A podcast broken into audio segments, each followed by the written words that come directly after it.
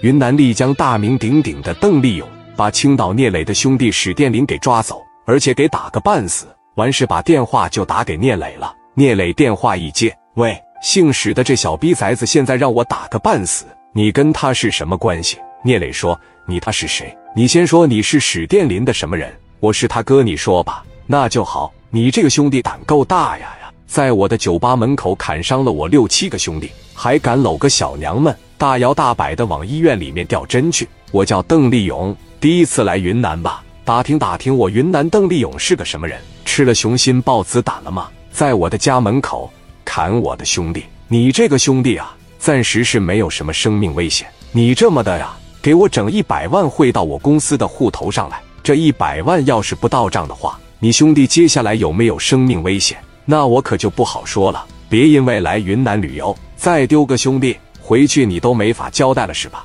行啊，你在哪呢？我在和顺海鲜大饭店呀。我告诉你，你别动我兄弟，我想办法给你整米行吧。好，现在我先好生招待着你兄弟，一会我要是见不着米的话。我可就保证不了你兄弟能什么样了。电话啪的一撂，聂磊当时太生气了，把史殿林的祖奶奶骂了一个遍。没出息的玩意，哪回都是因为女人给我惹事。聂磊把电话打给卢建强、王群力，把兄弟们都聚集在一起，商讨着怎么把史殿林捞回来。一大帮兄弟往聂磊跟前一坐，聂磊一个劲的揉太阳穴，酒喝的头痛欲裂，真想好好睡一觉，明天再管史殿林，但是没有时间了。王群力上前对聂磊说道：“要不先把钱给他们，咱好好歇一歇，以后咱再回少找他们。咱现在出来玩来了，也没带硬的家伙使，根本就没法火拼。”聂磊说：“这个史殿林，我给他弄回来，我必须得家法伺候了。磊哥，你先消消气，没有家伙使，咱火拼不了的情况下，我先在黑市上打听打听，哪有卖家伙使的，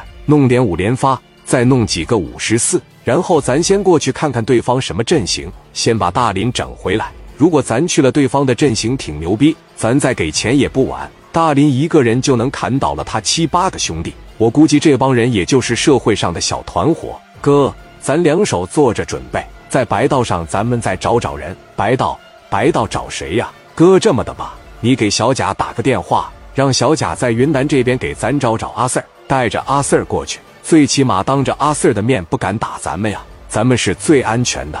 行，那你先打听去哪买家伙神吧，我给小贾打个电话。这么晚了打扰人家，我咋觉着没法开口呢？